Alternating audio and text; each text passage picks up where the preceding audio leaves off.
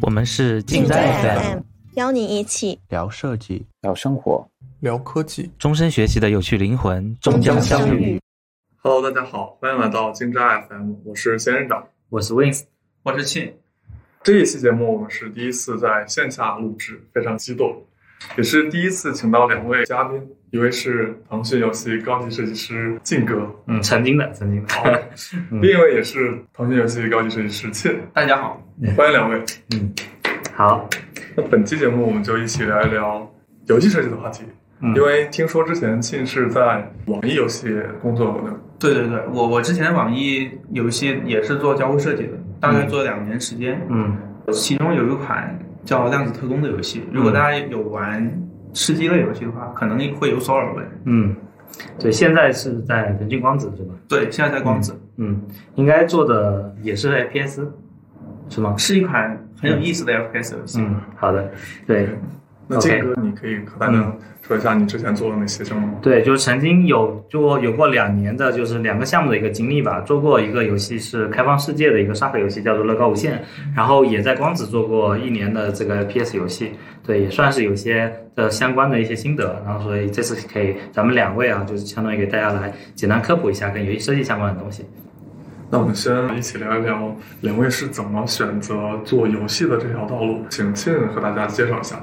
好，嗯关于我自己的话，其实两个原因吧，一个是自身的一个原因，就是我自己本身是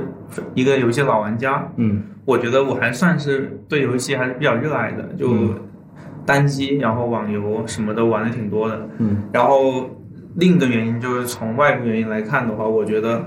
呃，游戏设计团队它里面的那些人可能都跟我是比较像的，至少在游戏，对，就我想玩游戏的这一点，还有我玩过那些游戏的整个背景啊、经历也好，嗯就整个游戏设计团队那些人都跟我应该是有同样的兴趣。嗯那我觉得我要去教一个一个团队去工作的话，它里边有跟我同样兴趣的人，我会我会认为这这种这种团队至少它是比较和谐的。嗯，对对，这这点我非常认可，因为其实我自己进了游戏团队之后，就会发强烈的发现，曾经我在设计师团队里面找不到几个爱玩游戏的人，但是一旦去了游戏团队之后，每个人都会都爱玩，呃，包括 PM 啊，包括策划，然后包括所有测试啊，甚至每个设计师，而且很多人玩的比你好，而且比你好得多。而且很多情况是什么呢？就是有时候你去找到一个很小众的游戏，嗯，你去跟别人安利，别人说，哎，我也在玩，对你就会觉得很就好像找到知音还是什么情况，就经常会发生这种事情。对对，但是就是如果你像我一样在曾经在别的团队工作过，就会发现，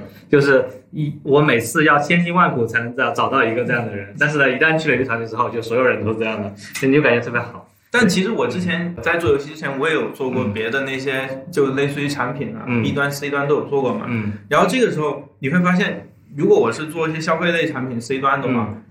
呃，可能是偏工具类的吧。但是他们呢就不会说是我，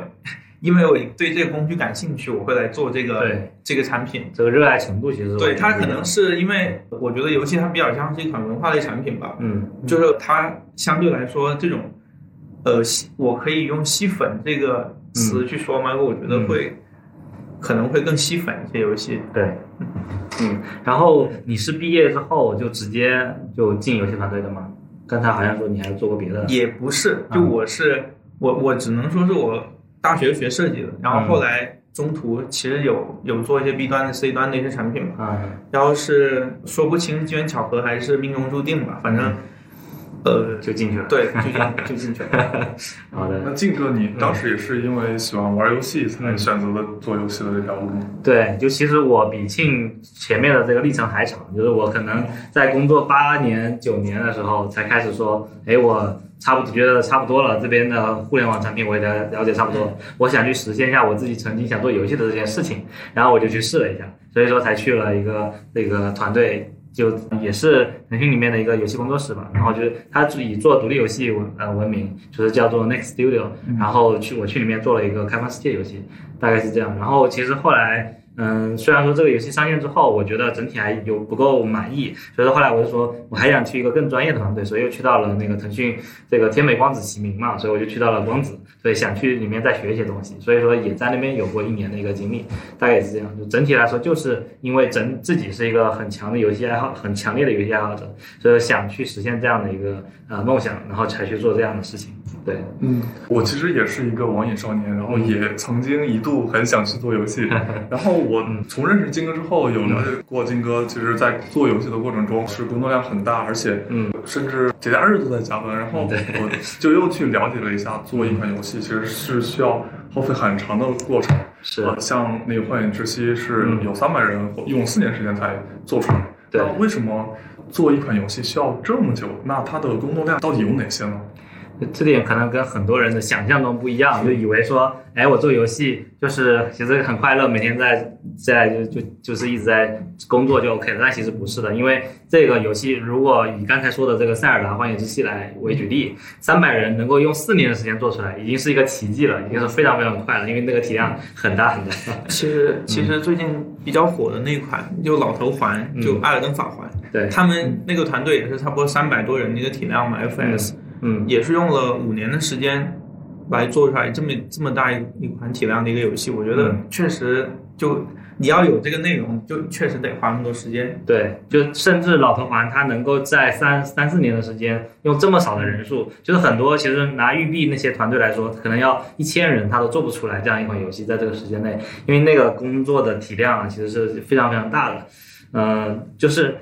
我们在产品团队，可能我们上一个需求。大概也就可能一个星期做一个 feature 出来，然后再做一些测试、开发、验证，就就可能很快就能上上上去。但是游戏不是，游戏的所有的东西都是 feature，但是呢，它的 feature 可能可能长达多达几千个，甚至上万个才能包装成一个游戏，才能上上去。所以说，以这么大工作量来说，所有人这个游戏团队这几百人里面是一个军团性的作战，每天都在持续性的输出东西，然后一个里程碑输出完一套东西之后，做一次验证，然后呢打磨、重新修改，然后又继续加东西，就它很像是揉了一个面团，然后再试一下好好不好，然后呢再加一层，然后再加一层，一层一层加上去，才变成我们最后看到那个东西。面加水，水加面。对，面加水，水加面，不停的活。那静哥可以给我们讲一讲详细的这个诞生的过程，它是怎么样去做出来这款游戏的吗？嗯，对，其实咱们就可以一起聊着说嘛，就看庆有什么补充。就是据我了解，其实在这游戏诞生之初，它其实最开始是有一个想法的，就是它有一个游戏的原初想法，比如说是制作人提出来的，就说，嗯，拿塞尔达举例吧，就可能他想说，哎，我塞尔达这样的一个 RPG 型的游戏，我想做成开放世界，然后如果说它是可以自由的利用这个自然里面的这个风啊、火啊、水啊，就是能够做一些自然反应，然后能够在自由跑动。那大概是怎样的一种感觉呢？然后呢，如果说加上一些解谜的玩法是怎样子的？就是他有一些基本的想法之后，他会嗯、组织一些人做一些简单的 demo，拿开发和美术做一些简单的 demo，他可能只有一个小关卡，就只是试一下这样好不好玩，这个画面我们能实现到什么程度？OK 了之后，然后去拉起一个大团队，然后就开始去把所有想做的东西都补完出来。然后在后面其实还会有很多东西，比如说你要加大量的美术资源去做东西，然后加大大量的开发资源把这些关卡给它还原出来，可能还有很多设计师需要去做一些 UI 啊，然后策划需要增加一些世界观啊，然后加很多很多的怪物，每个怪物和这些 NPC 你都需要给它编一些故事，把它放进去，每个人是长为什么长这样，他为什么在这里，对，就很多细节，就看起来好像是。啊，我就是摆上去，但其实如果你要去细去研究，为什么我们会把游戏称为第九艺术，其实也是因为它其实会有很精妙的一些这样构思，啊、这也是我们为什么，比如说我跟庆最近应该都在玩老头环，或者说对。全世界的玩家都在玩老头环，然后边玩边受它的震撼的原因，就是说觉得整个世界的构思实在是太精妙了，里面东西实在太多了，就有这种感觉。我我我其实嗯。我我想说一下，就是关于刚才金哥说的那些，我我觉得是一个就可能是一个比较完善的一个三 A 大作，或者说是一个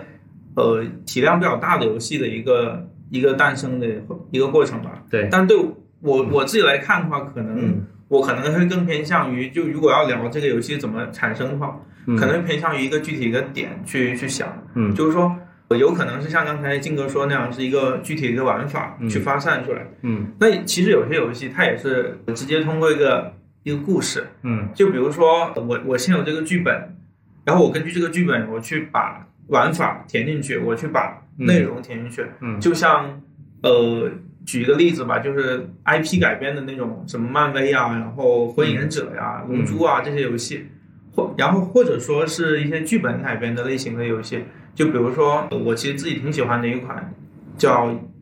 隐形守护者》的一款呃啊国产独立游戏。嗯。这个游戏它本身就是依依托于一个剧本，嗯。就是一个抗战时期的一个间谍的一个剧本去、嗯去改的。然后他最开始的那个《银银守护者》最开始那个剧本是在晨光游戏的那个晨光游戏的一个叫《赤图嗯》的一个游戏去改编的。然后那个赤图的那个游戏把那就那个编剧把剧本写好了之后，然后让《银守护者》的那个人去把那些什么内容啊，然后玩法啊什么再填充进去，然后可能会嗯。当时就采用了一个文字 PPT 和冒险类的一种一种概念去包装，嗯。才做成那样一个东西。对，然后还有有些游戏，就我自己看到有些游戏，可能它在做出来之前，它就是有一个就比较功能性和目的性的，就比如说嗯。像一些什么医疗类游戏，什么教育教育培训类游戏，嗯。就类似于，我不知道大家有没有玩过《家国梦》啊？啊就是有嗯。对，就是以前一九年的时候吧，就嗯。国庆节的那会儿火过一段的一个《家国梦》，然后他们那个团队之后面也出了一个什么普通话小镇，嗯就类似这种做一些普通话推广啊，然后做一些呃可能是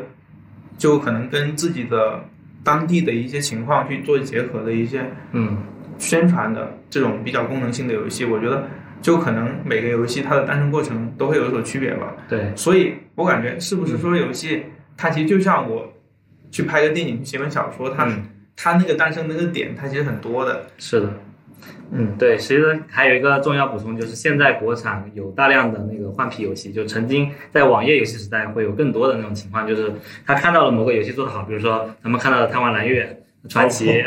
对他们全都是从一个东西诞生而来的，只是再换一个东西，它就变成那样子。甚至说看到某个游戏、某种游戏类型不错，比如说你用圣斗士给它做一遍，你用龙珠给它做一遍，其实它跟本质都是一样的，也会有这样的游戏类型。那这样的话，可能更多的就是在设计上面的一些变化。那可能在整个游戏玩法都是都是一样的。比如说像《刀塔传奇》，它的那个样子，它其实复刻出来很多别的游戏，对，也会有这样的情况。那这样的话，可能就是会在数值上和设计上有些区别了。那整体的底层是一样的，也会有这样。嗯，是的。对于整个游戏，刚刚我们有说需要花费很长的时间、很多的人力成本。嗯那对于这个完整的制作流程，那大家是怎么样去配合？都有哪些角色去做呢？嗯，对，咱们可以分头介绍一下。那我先跟大家说一下吧，我我们就刚才说了很多嘛，关于一个游戏它怎么诞生的，就可能会有从不同的角度、不同的情况以及不同的人的不同的点去发散。但是当这个游戏的想法成型之后，就它整一个流程和分工，我觉得会相对清晰一些。对，就是呃，据我所知啊，也不一定对啊。嗯一个游戏团队的整个角色划分的话，一般是首先是由策划去提出需求，嗯。然后设计师去呃输出一些，去把需求给输出成界面和资源，嗯。然后呢，呃，游戏重构去把就用界面编辑器去把这些资源呢给做到界面里边。嗯。同时呢，呃，除了游戏界面的资源之外，还有一些游戏美术相关的资源，对，就是包括动画、然后模型、原画、场景之类的这些资源。嗯这些资源都输入进游戏之后，就要通过开发，就是程序去把整个游戏的那些嗯。就那些资源给加上玩法的一些逻辑，就策划那边提出了另一个玩法的一个逻辑，嗯，去用这个资源去实现。对，然后最后就是一些游戏测试，就我要、我要就这个测试岗位，就是我必须要去保证这个游戏它不会产生太多 bug，能够顺利的去玩、去游玩。然后最后呢，呃，一款游戏研发出来之后，可能还要中途中间就这个游戏的研发的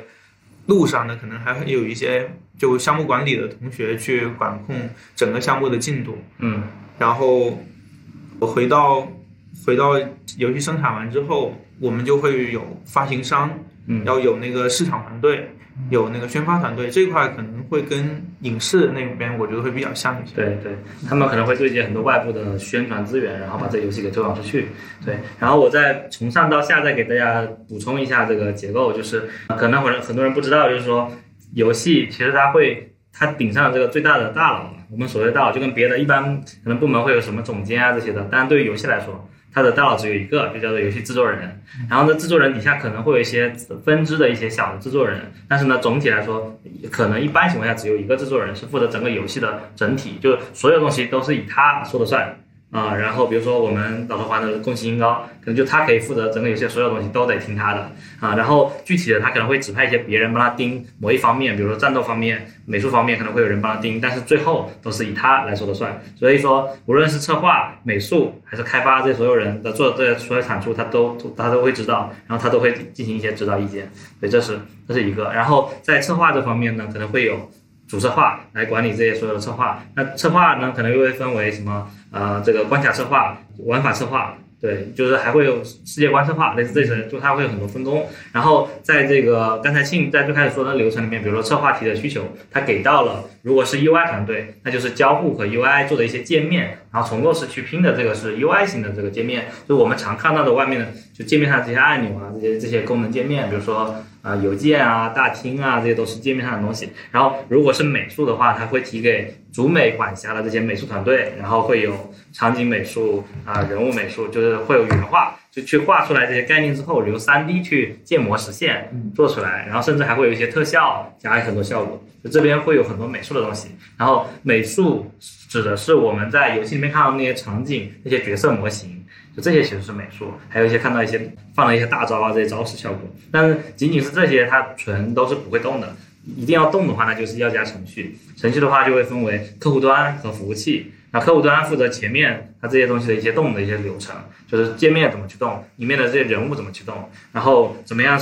就是什么时候出现了这个 boss，什么时候出现了这个小兵，然后这个 boss 怎么放招式，就很反正很细节，就所以说这里面就是工作量。然后再再往后，就比如说还有服务器。我们玩的现在的游戏其实基本上都是网游，特别是手游，就是你所有东西都需要上传到服务器保存起来，你才知道说，哎，我今天买了这个英雄，今天加加了这个铭文，这些东西它都会记忆起来的，所以要有一个服务器通信，然后有服务器还得去什么防外挂啊，这些东西也是都是开发量，对，那这些都是服务器一段，然后再往后就是刚刚进入到后面还会有测试。那测试呢？其实，在很多人看起来好像是一个很爽的事情，就是他的整天工作就是在玩游戏，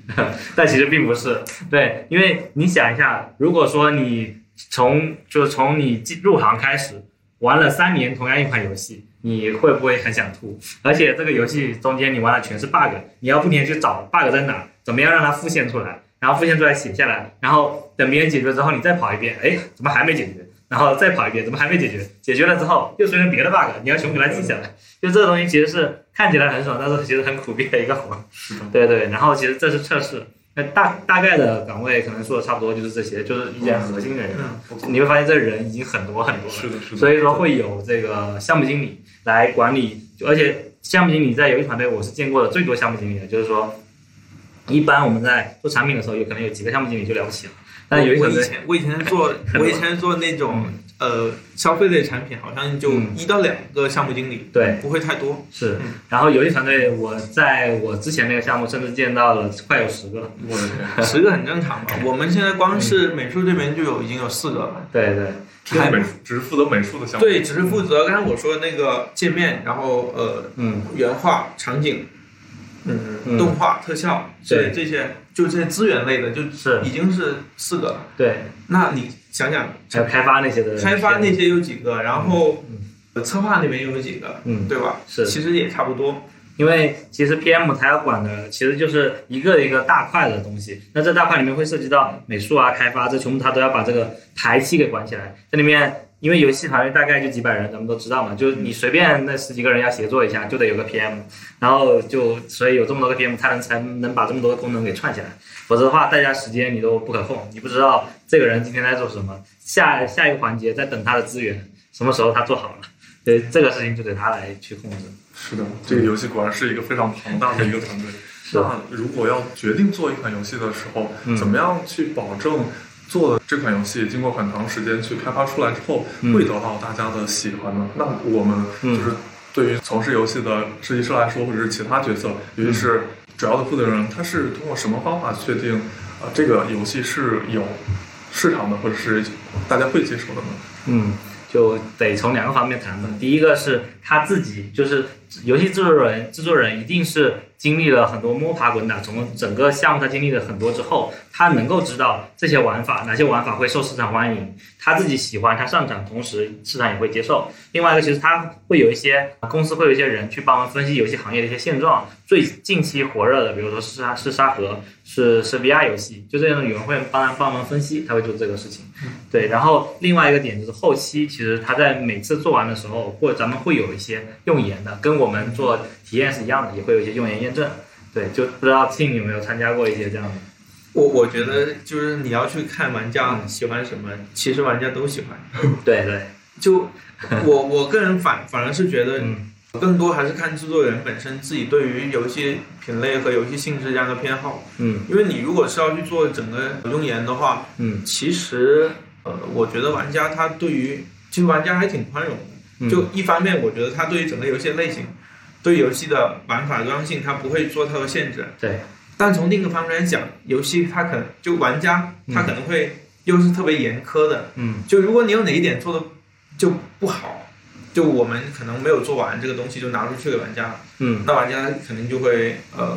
就可能就吐槽特别多。对对对，所以就是其实换句话，庆庆的这个点，我再表达一下，就是说你做什么东西都有人玩。那只是可能区别在于玩的人多，玩的人少，就是有某个品类，它的玩的人可能有的多，有的多，有的少。比如说休闲类的消消乐，它可能玩的人特别多。然后呢，塔防会有一些人玩，然后 MOBA 会有一些人玩，就是玩的人不一样。但是呢，你真正决定要做 MOBA 的时候，怎么样才是一个好的 MOBA？这就决定了这个取决于制作人对这个游戏的理解，以及它细节是否做到位。就你可以做一个这个人物各种穿模飘来飘去，然后砍一刀敌方就死了这种哇毫无游戏体验的模板这样的话但是没有人玩。那怎么样才是更多人玩，更多人能够玩的下去，很好上手，然后又有比较深的那种门门槛，才可以一直钻研下去的，这种就是比较难的事情。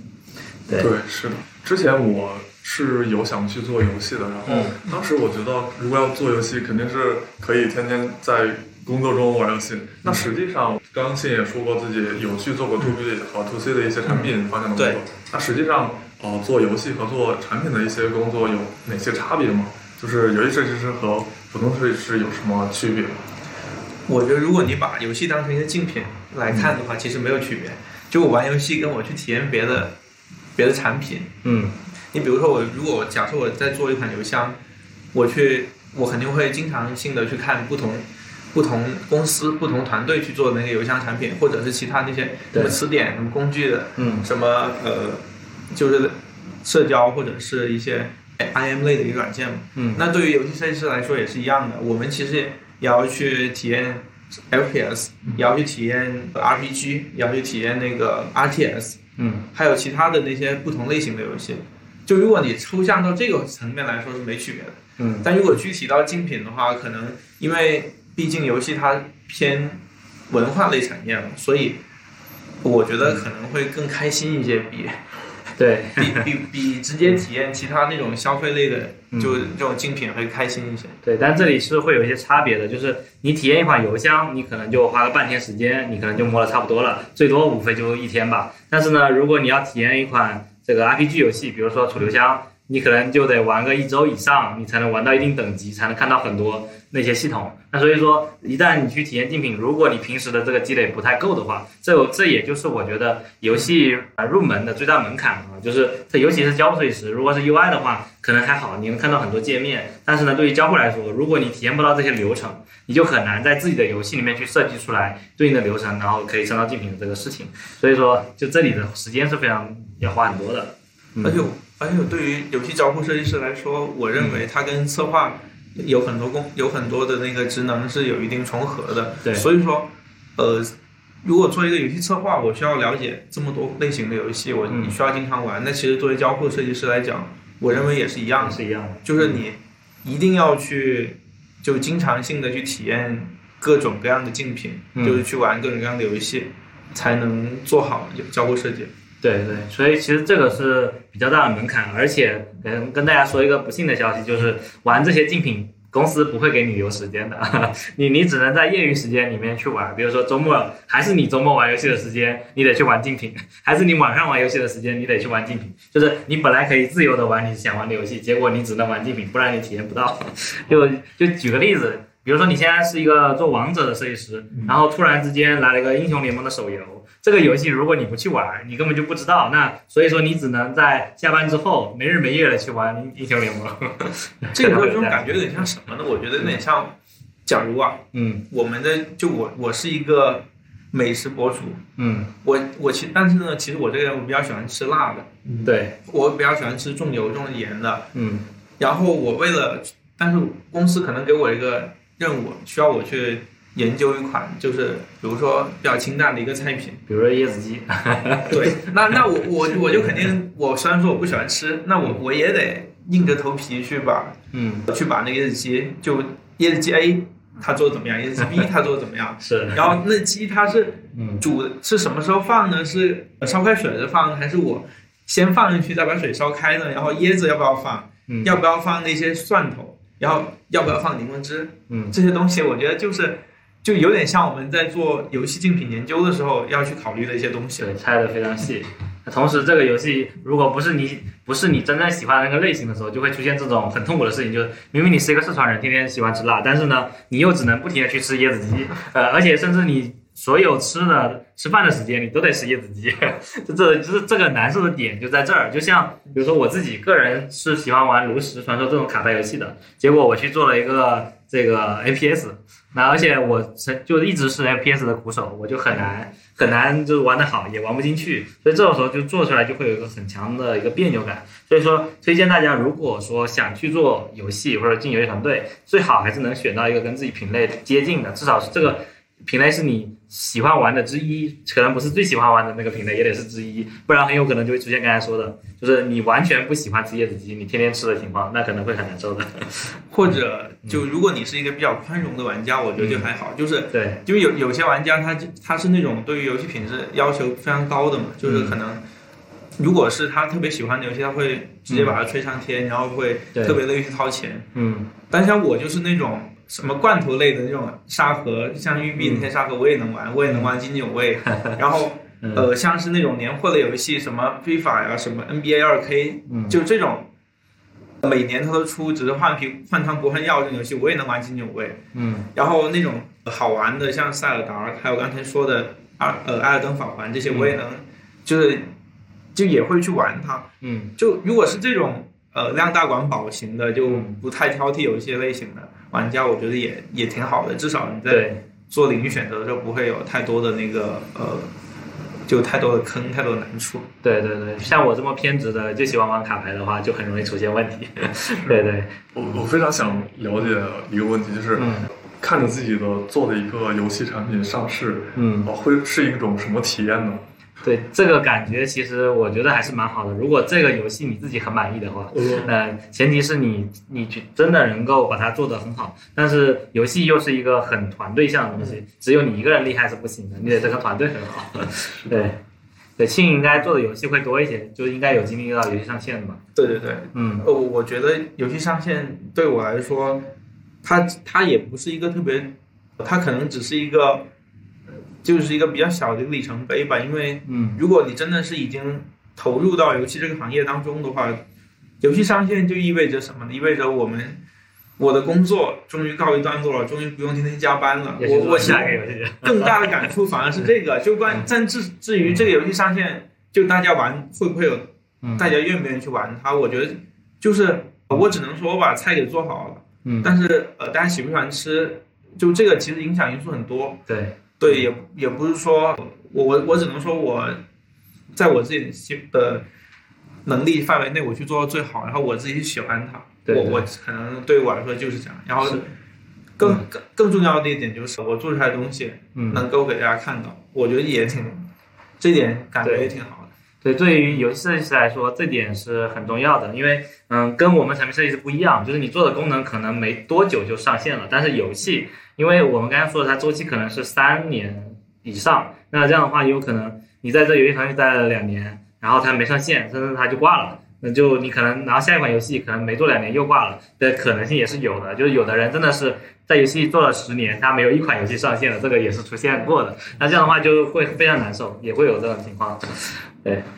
我其实前一段时间我是一直在嗯有尝试去做，去往游戏的方向发展，但是我其实有去找了一些资料，怎么样去做一个游戏设计师，然后尝试了一段时间之后。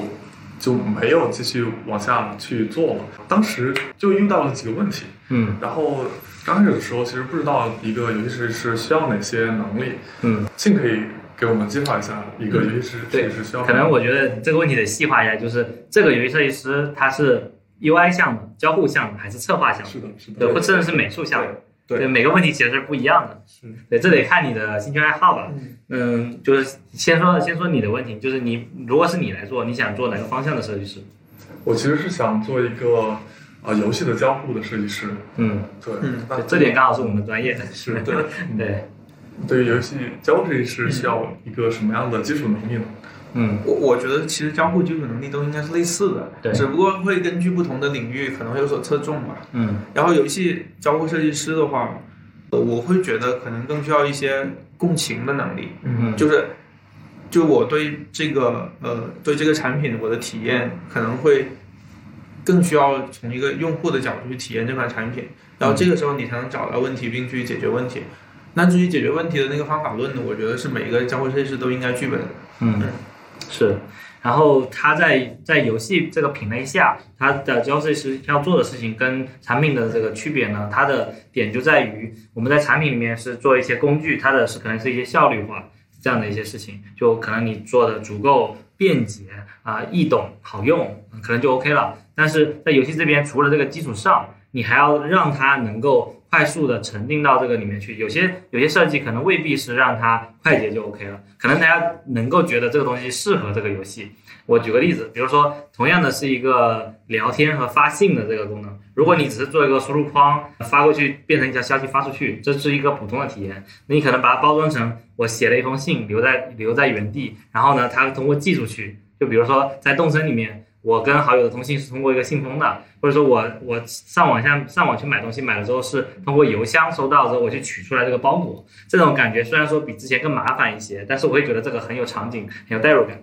就是这种东西其实是要去细想，才能会想到一些这种有趣的点，呃，而不是说我就买然后到手上就这么简单。它你越简单，可能他就可能会觉得越无聊。对，嗯。然后关于游戏交互设计师，我想其实我想说的一个就是可能还要再分得更细一些。嗯。呃，像我们有时候会把有一些同学呢，我会觉得他更适合去做像刚才金哥说的那种嗯。更有仪式感的一个东西，就是嗯，通常我们会把它叫做呃系统游戏交互设计师。对，然后还有另一类另一类游戏交互设计师呢，是以做游戏内部局内操作体验的局内的一些体这个设计师。嗯。那这个时候他们更关注的就是，比如说什么打击感，然后枪的手感，嗯。还有整个移动的一个有没有惯性，然后嗯。有没有什么阻力，对，还有就是我在释放这个技能的时候，嗯。它带给带给我的一些反馈和带给对方的一些反馈，然后以及对于整个局势的一个影响，就可能他想的东西跟刚才呃金哥说那个，他又是两个不同方面的，就是呃对于对于系统类的交互设计师来说，我觉得仪式感他是需要去注意的，就是嗯他要自己先去带入这个系统，然后让才能让用户去跟着他一起去带入这个系统。对这一块其实跟我们平时做界面设计还是比较类似的，和对设计是比较类似的。对，然后但是内这个又不太一样。但是对于刚才我说那个嗯可能是我用一个不太准确的词，就战斗去概括吧，因为局内我觉得可能也说的太笼统了。对对对。就是嗯战斗类游戏交互设计师的话，他可能更更多关注的就是一些更为细节的一些东西。嗯嗯就是交战的一些对他可能嗯他反而是更像是人机工程学的一个交互设计师。是，就举个例子，就是啊，我们大家如果玩吃鸡、王者和英雄联盟比较多啊，你会注意到，呃，那就比如说这个英雄联盟的这些技能，那几个技能为什么要排在右下角？它它中间的这个间隙是多大？它每个按钮是多大？然后呢，这个按钮它额外的一些升级技能的按钮是多大？然后聊天和发消息的这个东西，就是它在每个按钮在放在什么位置，它都是有考究的。这个考究就是我们不停要调这个手感调出来的，然后放技能的时候是拖多远，怎么样拖到它的身上，就是上面有什么指示性，就这这些就是刚才信说的这个战斗，呃，对游戏交互设计师去做的事情。或者从另一个角度来说一下这两个的区别，我觉得可能是以对于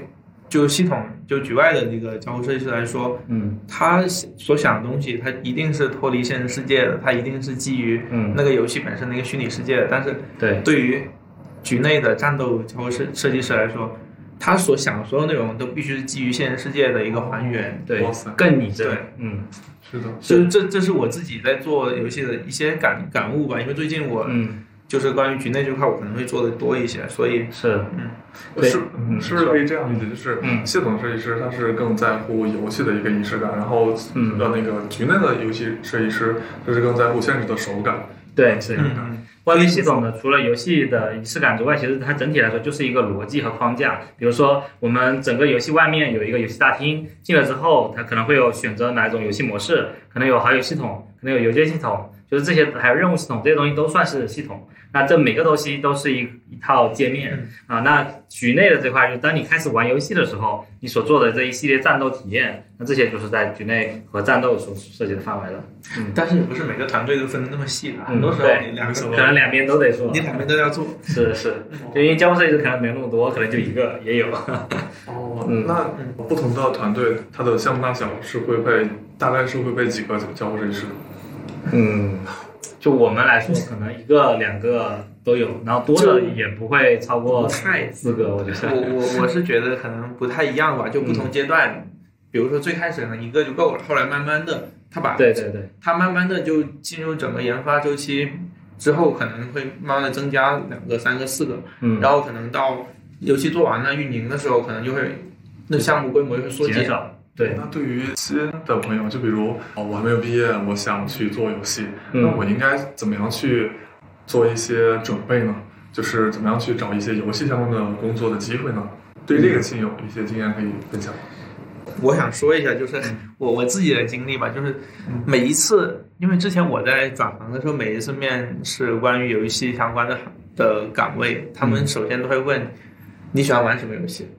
对，就是嗯首先你要解决这个问题，你喜欢玩什么游戏？嗯你要能回答得上来，然后让人家知道，或者让人家感受得到你是喜欢玩游戏的，嗯那才有后面的东西。嗯，对，其实游戏这个行业不仅说我们觉得找工作难找，但其实招人也非常难招。嗯为什么呢？因为我们想要去找到对应的喜欢玩对应游戏的人就已经很难了。就是，呃，我们刚才说过，这个游戏行业的它的这个整个工期的压力很大，它工作量很大，所以说它导致多多少少肯定加班都是比较多的。那这样的话，如果你没有一个强烈的热爱和自驱的话，你是嗯、呃坚持不下去的。就这么简单，就是可能你做个半年一年就觉得很累很累，不想做了。那所以说，一定是你对这个游戏有强烈的热爱，甚至对这个游戏品类有强烈的热爱，他才能继续做下去。所以说，你首先得回答刚才庆说这个问题：你喜欢玩什么游戏？呃，再退一步说，你喜欢玩游戏吗？如果你连这句话都回答不了的话，那那你一定不要去游戏行业。首先，你要很喜欢玩游戏，为了游戏，你甚至可以。呃，就废寝忘食的这个程度，最好是才能去开始做。对，其实也不需要那么废寝忘食，就正常休闲时间玩一下，我觉得也可以。对，就是你至少是有一个习惯，或者说对有点上瘾，可能才好。对，就是你首先你因为你有这样的热爱，所以说你玩过不少游戏，然后呢，在你真的要做游戏的时候，你才会有一些素材供给你说，哎，你觉得你之前玩过了怎么样一个体验，在这里面我可以拿参考这个体验，我们来去做一下，大概有这样一个感觉，就是类似于我们玩过。嗯，很多软件，你知道这个软件哪里做得好，那你突然要做这个功能的时候，你突然想到说，我可以用哎这样的一个展开菜单，这样的一个抽离菜单，这样的一个流程去完成这样的一个功能设计，就得有这样的一个思路。所以说，如果你前面没有这样一个思路的话，就是没有这样积累的话，就做不到。那那再回到最开始说的，为什么我们硬件是要怎么去积累？那前提就是你确实是个游戏玩家，玩过很多游戏。那如果再往深一步走，就是希望你对这些游戏是有一些自己的分析的。你觉得哪这些游戏好在哪里？你哪些地方打动你了？除了这个，因为如果你做的是交互设计师啊，你去分析剧情可能没有什么太大的帮助，你还得去分析它这些系统、这些设计它精巧在哪里，它的结构跟别人有哪些不一样，对它的哪个系统打到你，哪个系统手感做得很好，就这些点。所以说，是不是算是一种对于产品的反推能力。对对对，我觉得它其实不不仅仅是游戏相关的吧，我觉得其实别的产品像嗯做一些社交类的，或者是做一些电商类的其他的其他领域的也是一样的，嗯。就这些能力。是的，就是我觉得只要是交交互设计师和产品经理，他都需要能够对每个他的设计的这些产品和游戏是有一个反推能力的。你知道他为什么要这么做？就是就拿比如说拿微信举例子，就是我我之前有分析过微信从零到一的一个过程，就是你知道它最开始那个零点一版本，它为什么要上这些功能？它这些功能为什么是必须的功能？然后后面第二步它上的是什么功能？这个是很重要的，因为当时我们知道，就微信跟小米的米聊是有一个竞争的，就是如果这个中间有一步走错，它可能就活不活不到现在了。对，所以说这里面这一步步你去分析它的原因，就就是一个很有意思的过程。那其实游戏也是一样，游戏也是需要它为什么要加这个玩法？它这比如说拿这个《刺激战场》啊、就是就现在的《和平精英》和之前网易的《荒野行动》来比，那它两个之间的差异在哪里？你如果你有这样的兴趣，做这样的分析，它的体验差异在哪里？为什么这个好？那为什么这个游戏这这个功能点好？那个游戏这个点做的好？你得去分析得出来，因为你如果你分析不出来，你就没有这个思路，你就做不了这件事情。对，就其实怎么怎么怎么做呢？我觉得是不是可以，你先问一下自己，就我，你比如说我喜欢玩游戏 A，不喜欢游戏 B，就我为什么喜欢玩这个，为什么不喜欢玩那个？嗯。它肯定是有一个点在那儿的，对。有可能是这个游戏它的那个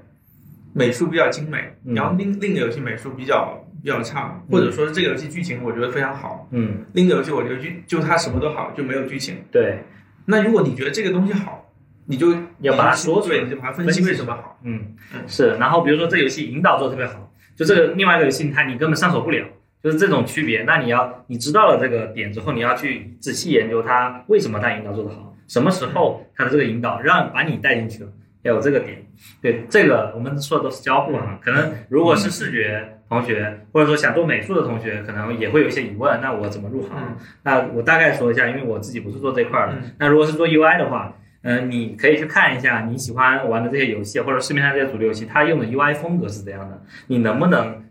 自己画得出来？你你能不能临摹的出来？你比如说去临摹一个王者的这个 UI 界面，临摹一个英雄联盟 UI 界面，如果你画不出来，你怎么去承担这份工作呢？就你得描得出来先，就就像你写书法一样，你能先写得出来。那怎么样去练到这个技能？那就是你去一个逐步成长的一个过程了。可能你要去报各种班，去学各种教程，对去做得出来。对就或者说再再举个例子吧，就如果你是想要去做策划的话，嗯。那我们就拿一个王者荣耀的一个关一个那个关卡设计来分析它那个嗯。新手的那个一 v 一，嗯。就是如果是让你就如果你要去做策划，你就你就可能你就要先想想，我我要做一个类似的关卡，嗯。我要怎么去设计。那这个时候又会像刚才金哥说的那样细分到关卡怎么设计、数值怎么设计，对然后什么系统本身怎么设计，嗯那些东西吧，对对，是的。技能怎么设计，嗯，就是你你给新手又不能塞太多东西，又能让他体验到游戏的整个基础玩法，后续再去玩 V 五的时候，他才能玩得下去。就这个东西，这这条路线呢，也是是这个策划要去做的。然后还另外一个方向，比如说是美术方向，就是如果你要去做游戏美术，你要想看一下你是喜欢画人呢，还是喜欢画场景。你这两个，一个是嗯人物的一个原画，一个是场景的原画，然后还有一个是你喜欢建模吗？如果你喜欢建模的话，可以去做 3D 美术，可以去做人物的一些动作，可以去做嗯，如果喜欢做场景，你可以去做一些建筑的设计，这这这是一个方面。另外一个就是还可以做一些动作。就是人物的打击动作啊，放一个招式怎么放啊，或者说你加一些很多很酷炫的光效啊，这都是不同的岗位。就你喜欢做什么，就会有对应的职职职位给你。所以其实也有很多各行各业的精英会转行来游戏这边去做的，像什么建筑师啊，然后导演啊这些，就嗯什么人都有吧，我就觉得。还有导演，对，真真导演的转策划吗？真的得有。就导演转来，我想想，我们的导演转来是做，嗯反正是美术相关的。嗯，是，其实是可以做一些分镜处理啊，可能会研究这些镜头啊，然后甚至因为我我们如果同学了解说，有些叫做世界观策划，就是整个游戏的这个世界的这个故事是怎样的一个背景故事，这些很有可能就是一些作家他们来当策划来去写的，这个文案真的就写的很好。就像《艾尔登法环》，它就是《冰火之歌》的那个小说作者来写的那个对剧情。嗯，是的，它有一个这样很宏大的叙事，才会让你觉得这个哎，整个世界非常非常很牛逼，会有这种感觉。那有了这个叙事之后，它这底下这些建筑、这些怪物就会有这个世界观的支撑，否则的话，你没有这样一个故事，根本后面的东西很多都起不来。刚刚我们也说了《冰与火之歌》，那么对于国内，我们有没有一些嗯啊比较适合新手或者是新朋友去啊入门的一些工作机会呢？国内的话，其实像国内的大公司，其实大家都知道的，这个腾讯啊、网易啊，以及一些比如说像莉莉丝啊，或者说米哈游啊，这个大家你喜欢玩哪个游戏，你就去看那个游戏的公司嘛。就呃，就大家可以怎么怎么说？我觉得怎么找呢？就比如说，如果是国内游戏的话，大部分还是以那个呃手游为主嘛。那我们就去看手游榜里边，榜里边那些那些游戏，他们的一个研发公司，嗯他们是哪些呃叫什么名字在哪，然后再去对应的招聘网站上去找他们公司相关的一个信息。对对，然后说不定呢，就会有你想有兴趣或者你想进去的岗位。嗯，是的。然后普遍来说，这些游戏公司都是分布在北京、上海、广州、杭州、深圳、成都也有一些，就是这几个大城市。对对对，嗯当然现在好像之前其实之前福州那边也挺也有一些。啊，对对对，福建那边也会有一些。福州是一些哦小游戏吗？还是也不小，也挺大的。对，之前那个九九网龙，嗯网龙就福州好像。嗯然后像还有一些游戏公司就会可能在一些不是一线吧，嗯珠海不是也有，珠海也挺多的。嗯，原来的西三居嘛，对。西三居，嗯。对，是的。啊那如果对于从零转行的朋友，他应该怎么样去做一个自己的职业规划呢？就比如我，嗯。如果要去做游戏的交互设计，嗯。那应该对，就是比如说你是你是交互设计师，你是 UI 设计师，你就朝对应的这个职业的一些技能去点就好了。比如说刚才我们已经提到了交互设计师在游戏里面他要做的这些事情，那你就可以去像我们刚才说的做一些反推，那我们去做一些行业里面头部竞品的一些分析，多去玩对应的游戏，然后去看他们的交互怎么去做的。这边就是咱们之前有说这个。做交互需要积累一些 IMU，做一些这个交互模型的一些积累。那在游戏里面也是一样的，就是你积累的那些网页和这个这个 APP 产品的那些交互模块，对游戏来说很多是无效的。它在游戏里面是完全不一样的一些系统。比如说，你做一个聊天系统，你在网页和 APP 里面是不做这个东西的，它甚至不是长这样。那游戏里面它就长这样，你都得把这个游戏系统研究清楚了，你才能在游戏里面再做一款聊天系统出来，或者是一个好友系统。就每个这这些是系统啊，那游戏里面的战斗跟它是清楚的，那你也去研究这些战斗的这个过程体验，它怎么样去排布这些按键，怎么去放这些技能，也得去研究。有了这些积累之后，其实你在面试的时候，你就可以去说你做了这些分析，就哪怕你没有这样的经验，那你做了这些分析，你去呃得出了一些这样的对比和一些结论，也可以去可以去打动面试其实。我觉得这些分析本身就是经验的一部分。对对对，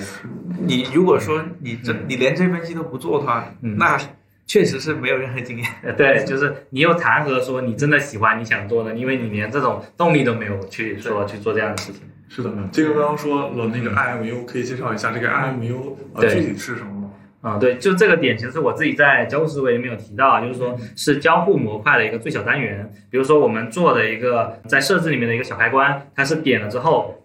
变绿，点了之后变变黑，就是一个开关。那前面还有一个标签说这是什么样什么东西，比如说这个呃 WiFi 的开关，那就是一个最小的一个单元了，这是一个 MU。那然后如果拿到我们的游戏里面去，刚才说的这个聊天系统。那聊天系统呢，在游戏大厅里面，它的呈现可能是左下角有一行聊天的这样的一个弹幕，然后呢，它有人说话了，点了之后，弹是变成一个这个抽屉菜单浮出来。那这个聊天的弹幕和这个抽屉菜单的关系，它就是 MU 的这个最小的这一级。然后比如说我有很多这个聊天系统的这个面板里面又有很多 tab，每个 tab 它点了之后会到不同的这个页签里面去，这个页签也算对应的这个页面也算是一级，就是呃每一个小的交互点应该是这么去理解吧，就它就算是一种，但是它不是一个静态的。它应该是对应到一套东西的，比如说左上角的这个按钮，它就对应到一个抽屉菜单，呃，右上角的这个设置，它对应的是一个弹出的一个呃浮层，类似这种。嗯 那是不是玩游戏玩着玩着看到一个 MU 就马上截图保存下来？啊，对，所以其实我们交互设计师来说，手机里面的截图全是游戏，是这样的。嗯，然后说到刚才你说那个，就先讲说那职业规划，我觉得嗯可能也得看你对于就对自己的一个人生目标吧。嗯我觉得这个其实跟游不游戏可能关系也不是那么大。嗯，就比如说，如果你真的想做一款游戏，你就是说我我进入游戏行业，我就是为了做一款属于自己的完完全全的一个独立游戏。那我有可能我在去做交互设计的同时，我也可能会去学交互设计以外的一些东西策，划呀，然后或者说尽可能的会往制作人那那边去靠。嗯就是我我会觉得可能我就是想做一款自己的游戏，那我最终目标、最终规划肯定是慢慢的成长为一个游戏游戏的制作人。嗯然后另一个角度，就如果我其实只是想做交互，那跟就是在就是在游戏交互领域继续做下去的话，那其实就是呃，就看一下我的专业能力有哪里需要去点。对对，嗯。对，是的，我刚听听完庆说这个，我也深有感触，因为我做在做设计师啊、这几年来，就是一直会觉得设计对于一个产品的影响或者是价值是有限的，嗯更多的是对于产品的整个目标以及整个商业的一些策略所对影响的。那对于游戏，其实刚听完静介绍，嗯感觉也是类似的。是啊，那对于这样的话，感觉自己做一个啊、游戏，嗯成就感会更强。之前听说过晋哥也有去做过独立游戏的一些经历，嗯那晋哥可以和大家分享一下你当时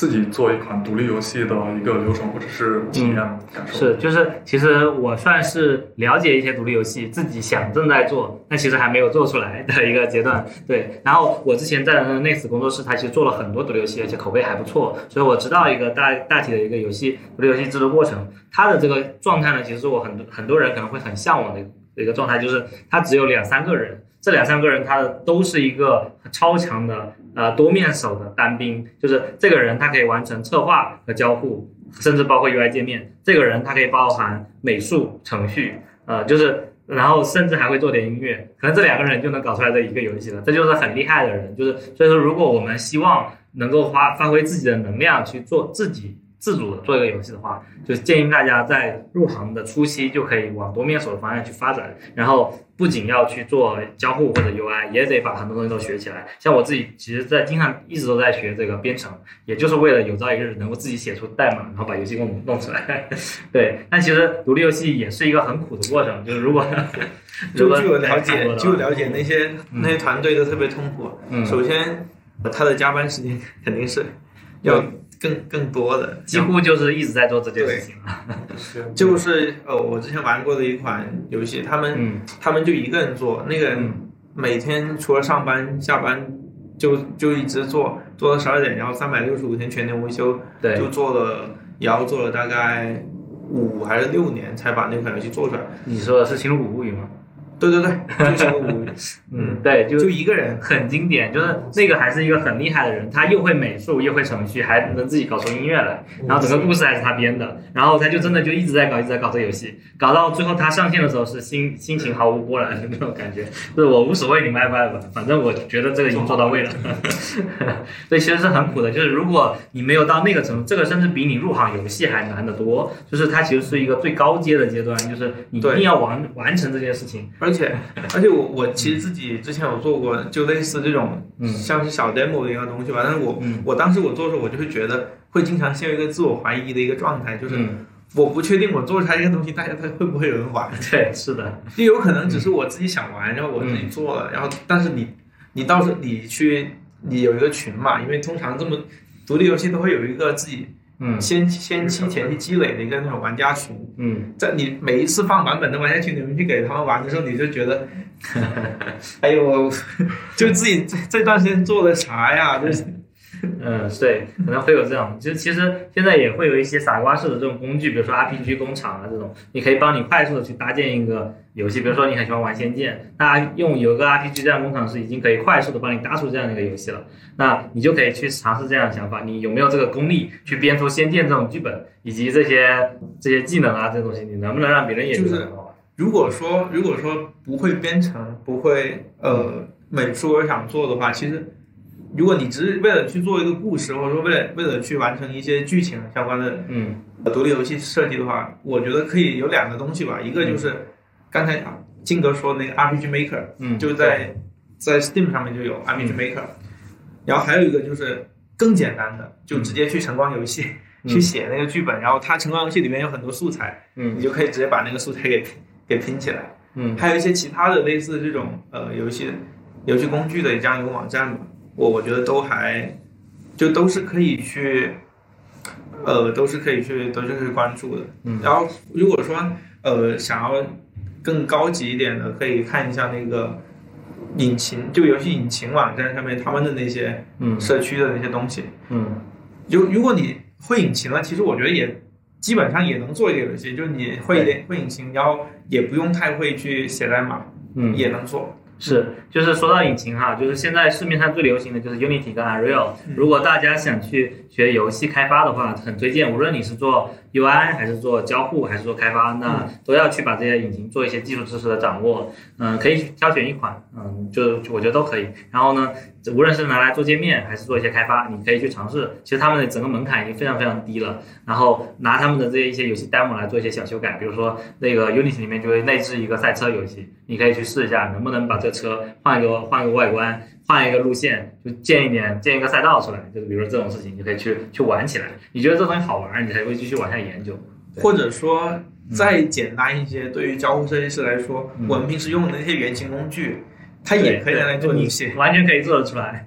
我曾经用 Protopie 就做出来一个玩法，是 可以的。对，就有些人甚至用 Figma 也能把游戏给做出来，对对对，就是一些非常非常简单的那种嗯呃，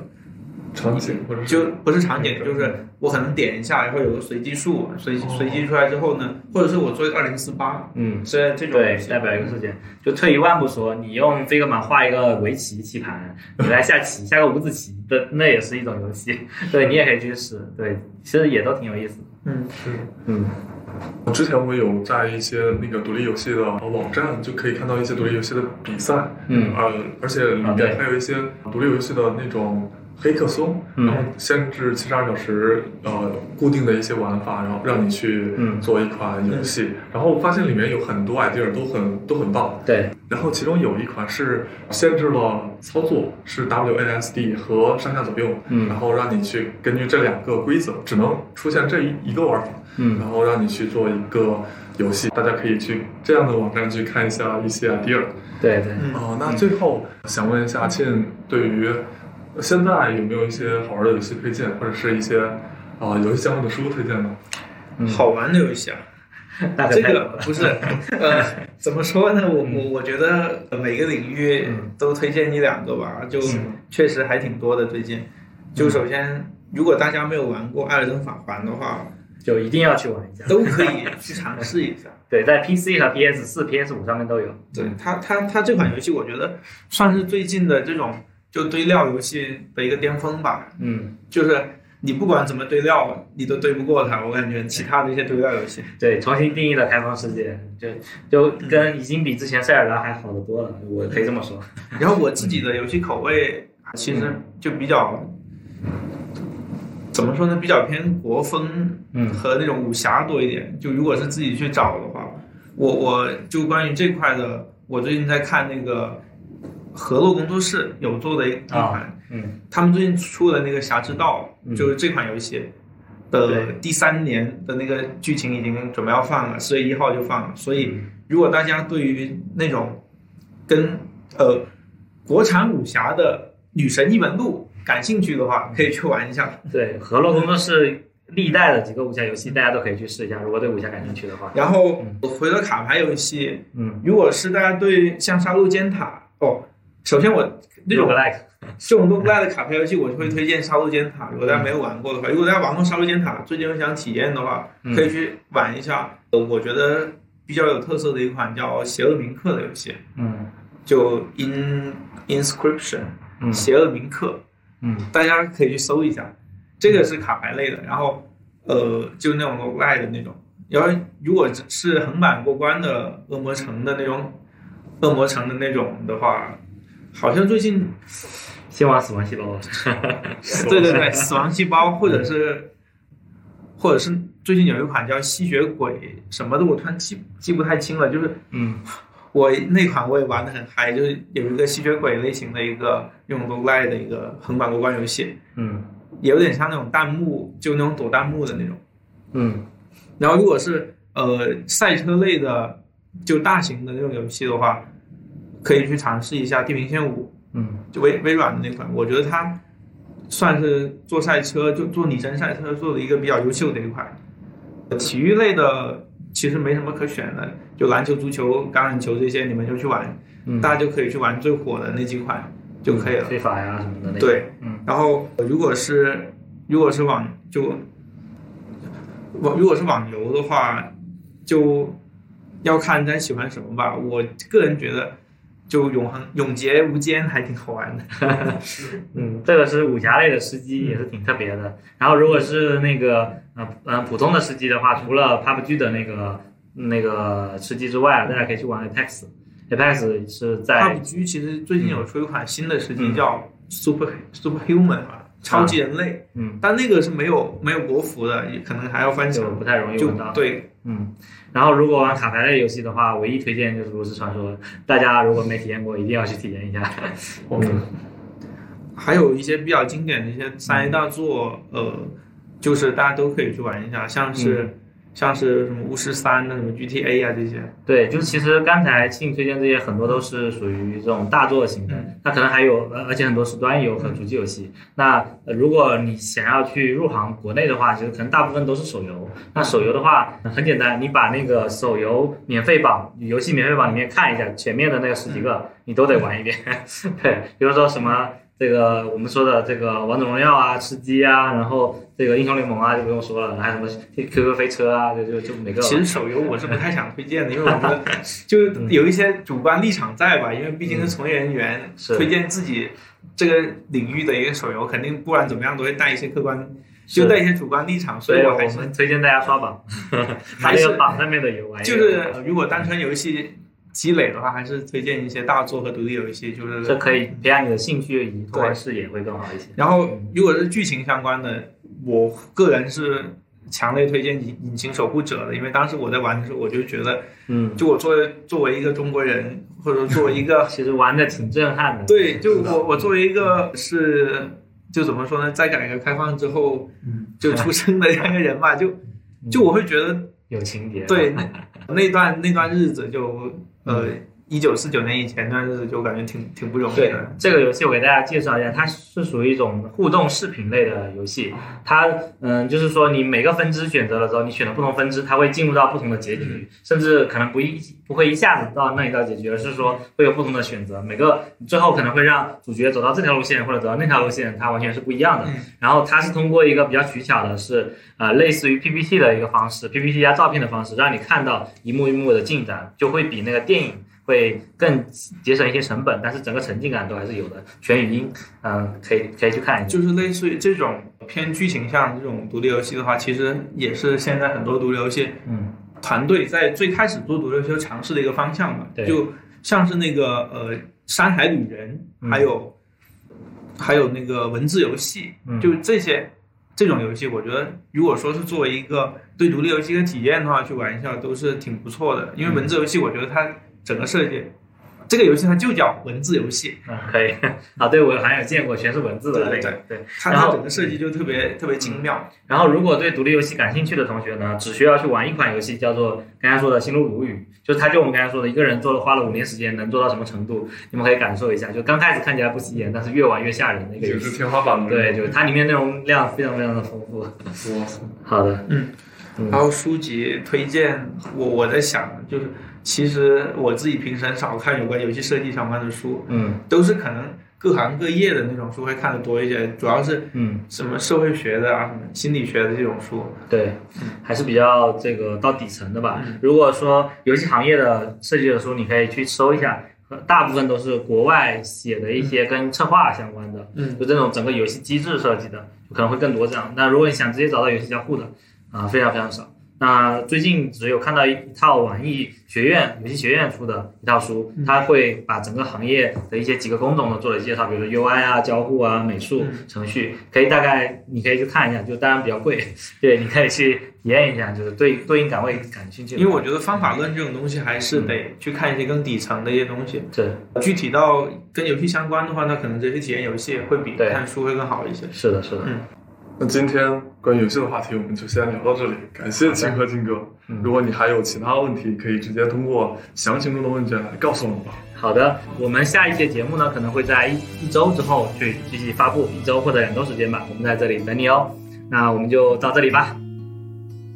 我们是聊设计，聊生活，聊科技的尽在 FM，关注我们，终身学习的有趣灵魂，终将相遇。